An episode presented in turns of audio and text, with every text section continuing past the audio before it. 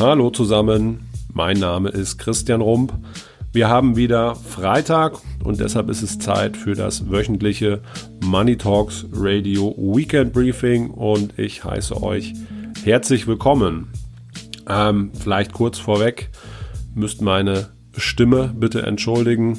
Pünktlich wie Punxsutawney Phil hat mich auch dieses Jahr eine kleine Sommergrippe erwischt und von daher hört sich meine Stimme vielleicht etwas rustikal an. Von daher bitte ich ähm, euch das zu entschuldigen. Ja, Weekend Briefing bedeutet für uns heute, ich erzähle euch über mein Prinzip Nummer 4 für erfolgreiches Anlegen und das heißt heute, kenne dich selbst und handle entsprechend.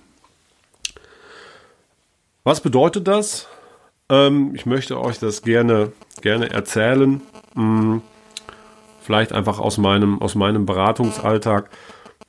Zum Beginn unserer Beziehung frage ich meine Kunden eigentlich immer nach ihrer Meinung, welches wohl das größte Risiko für ihr Vermögen darstellt. Mhm. Übrigens eine Frage, die ihr euch auch mal selber stellen könnt. Da kommen meistens die üblichen Antworten, ja, politische Risiken, Kriege, ähm, fallen auch schon mal einzelne Politikernamen, wie ihr euch vielleicht vorstellen könnt. Und ich höre mir das alles an. Das ist auch grundsätzlich mit Sicherheit nicht alles falsch. Und am Ende beantworte ich die Frage dann aber ganz gerne mit einem Zitat, was ich sehr gut und sehr treffend finde. Und das ist von Benjamin Graham. Das war der Mentor von Warren Buffett und gilt so ein bisschen auch als der Vater der Fundamentalanalyse. Und der hat einmal gesagt, The investor's chief problem, his worst enemy, is likely to be himself.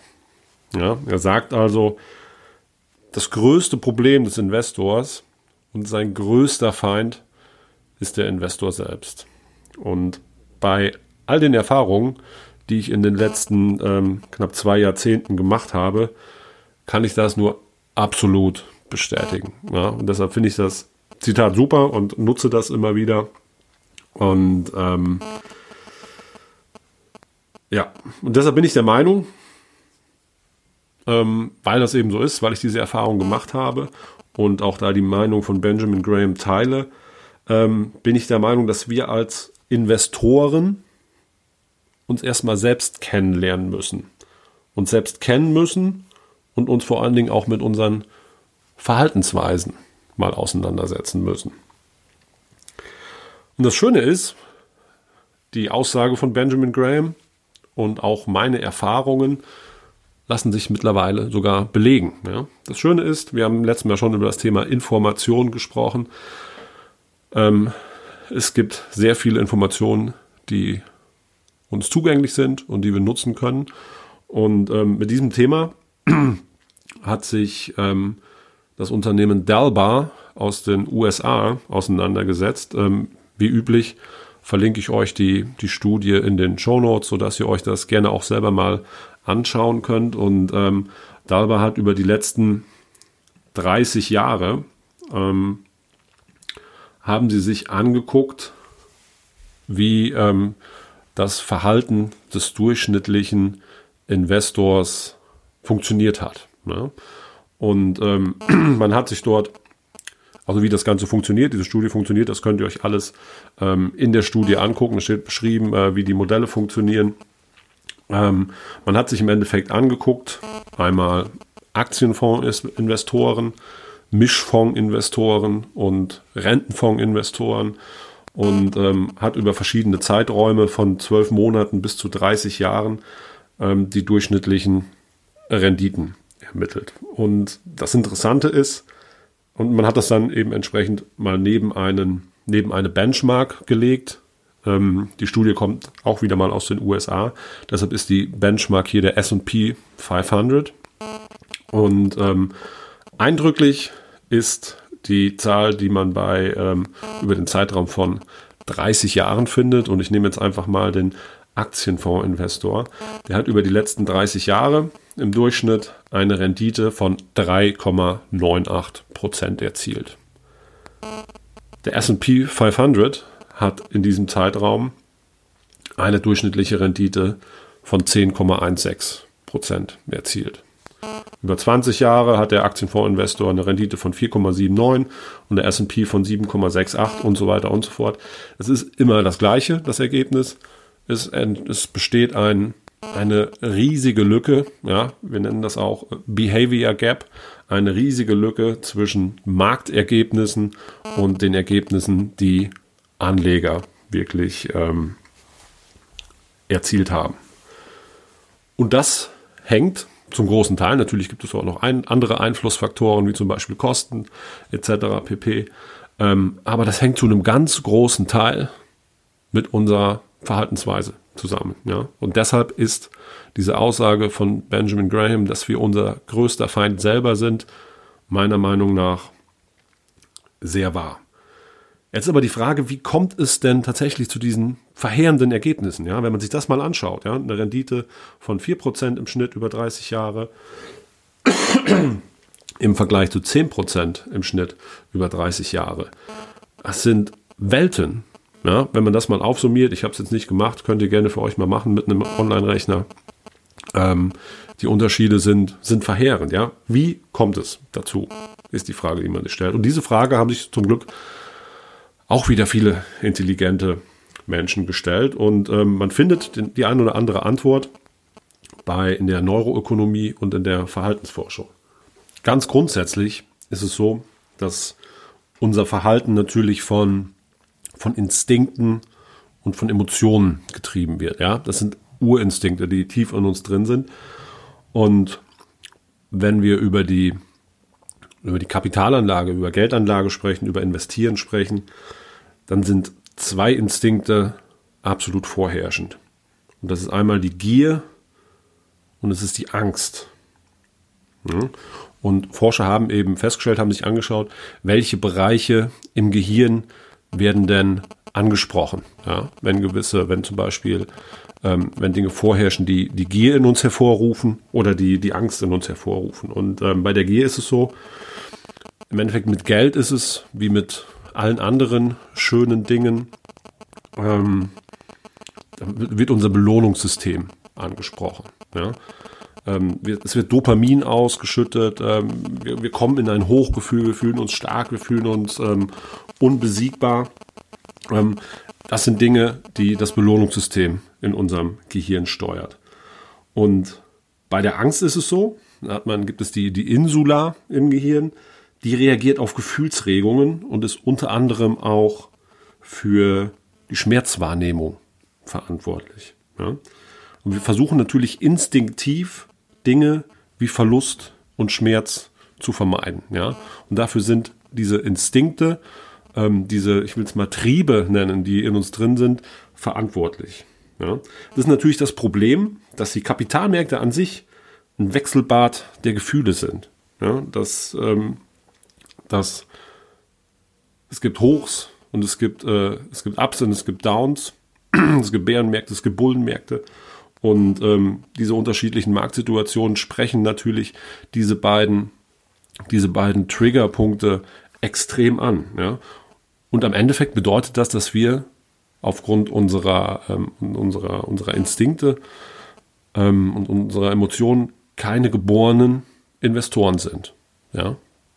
Das muss jeder für sich, ähm, muss das vielleicht auch erstmal so feststellen. Und ähm, die Finanzindustrie und die Medien verstärken diese Effekte noch massiv. Ja? Die wissen natürlich ganz genau um diese Wirkung. Ja? Die wissen, was, äh, was, was Gier für eine, für eine Wirkung hat und was, was die Angst für eine Wirkung hat und äh, nutzen das natürlich ähm, zu ihrem Vorteil, um äh, Produkte zu verkaufen, um Zeitungen zu verkaufen oder auch um Bücher zu verkaufen. Ähm, ihr müsst euch nur mal die Aufmacher von so einigen Magazinen anschauen. Ich habe mir eben mal ganz kurz über eine Google-Suche ähm, ein Magazin rausgepickt. Das ist jetzt keine Werbung, äh, weder im Positiven noch im Negativen, das ist einfach nur eine Feststellung. Ähm, ihr könnt mal, könnt ihr auch selber mal machen, bei Google eingeben, Focus Money, Titelbild. Ja, und dann seht ihr ganz gut, wie das äh, funktioniert. Das erste was erste Titelbild, was ich sehe, steht der größte Goldanstieg aller Zeiten bevor. Wer Verstand hat, kauft Gold. Unser Geld wird entwertet. Der Euro wird platzen. Wer Verstand hat, ähm, andere Magazine, Tageszeitungen nehmen. Ihr werdet immer wieder sehen und Gier extrem stark bespielt werden, weil natürlich man sich das machen, aber auch Buchautoren, es gibt da so ein paar, ähm, die aktuell auch en vogue. Ich halte da relativ wenig von, aber da kann sich jeder sein eigenes Urteil drüber erlauben, angeschrieben haben. Da seht ihr auch ganz genau, welche Trigger dort angesprochen. Man muss sich dessen aber bewusst sein. Ja? Also wir als Anleger müssen verantwortlich sind, dass wir häufig keine guten langfristigen Investoren sind, von Finanzinstituten extrem bespielt und verstärkt werden. Rufen werden, die führen eben dazu, dass wir Ergebnisse erzielen, es uns extrem schwer macht, unsere Ziele zu erreichen. Und ähm, was auf der anderen Seite ist. Jetzt aber die Frage, wie bekomme ich dieses Verhalten extrem wichtig, um dieses Verhalten in den Griff zu bekommen, sich mit seinem Personal zu setzen. Ja. Ähm, so ein Risikoprofil kann man, das ist die finanzmathematische. Ja. Das äh, zählt zum Beispiel zu, bedeutet zum Beispiel, welches äh, Risiko muss ich denn eingehen, um eine gewisse, äh, zum Beispiel. Und es gibt die Risikokapazität. Ja, die bedeutet im Endeffekt, Beispiel, das ich jetzt neulich wieder hatte, ein Rentner, der ein liquides Vermögen von circa seinem Geld, um, um seinen Lebensstandard aufrechterhalten zu können. Und das kann, braucht er das wirklich, der kann zum Beispiel natürlich nicht zu 100% in Aktien investieren. Ja, das ist viel zu gefährlich. Von daher, ähm, dessen Risikokapazität, zum Beispiel Risikokapazität. Und dann gibt es die andere Sphäre und das ist die Risikobereitschaft. Ja, die ist ein relativ beständiges persönlich im Laufe des Lebens. Und dann gibt es noch die Risikowahrnehmung und das ist eben dann Wahrnehmen. Ja, Schwankungen an den Märkten, wie nehmen wir das wahr? Und das ist auch das APP. Ja. Kleinen Moment, ich muss mal gerade einen Schluck trinken. Ist ein ganz wichtiger Teil des Ganzen. Ähm, die kann man mittlerweile relativ einfach mit wissenschaftlichen Tests. Ähm, ich kann euch dabei kostenfrei weiterhelfen. Ja, wenn jemand sowas mal testen möchte, sein Risikoprofil testen möchte, ähm, kann ich euch da gerne die testen. Also schreibt mich da gerne einfach an. Und wenn man sein Risikoprofil kennt, welche Risiken man überhaupt eingehen kann, ja, und man hat eine Grundlage, wenn ich mein Risikoprofil kenne, weiß ich zum Beispiel, wie viel ich überhaupt in Aktien oder Chance viel größer nicht in diese schädlichen Verhaltensweisen Tiere daran aufbaue, dann habe ich eben eine viel größere Chance, trotzdem nicht einfach, ja, sein, äh, seine, seine Strategie durchzufallen. Ich habe das ähm, Eintritt, dann ist es trotzdem nicht einfach, investiert zu bleiben. Ja? Ähm, macht sich ein guter Berater wirklich bezahlt, um durchzukommen. Und das ist ganz, ganz wichtig. In solchen Phasen entscheidet wie viel Geld brauche ich wann, um es mal einfach zu machen. Ja, das muss messen. Gefühle im Griff zu haben, das bietet einem die Möglichkeit, schwierige Phasen zu durchstehen und langfristig erfolgreich zu werden. Einfach mal ein Beispiel, den MSCI World, wir gucken uns mal einen Zeitraum an, wo ein paar Yield von 8,1 Prozent im Schnitt, trotz großer, weil sie ihren Emotionen erlegen sind, weil sie vielleicht auch einfach gar nicht wussten, wie ihr kennt, und sein Portfolio entsprechend ausrichtet, dann kann man es schaffen, diese schwierigen Zeiten durchzustehen. Und wenn man das schafft, wird man am langen Ende belohnt. Mein viertes Prinzip.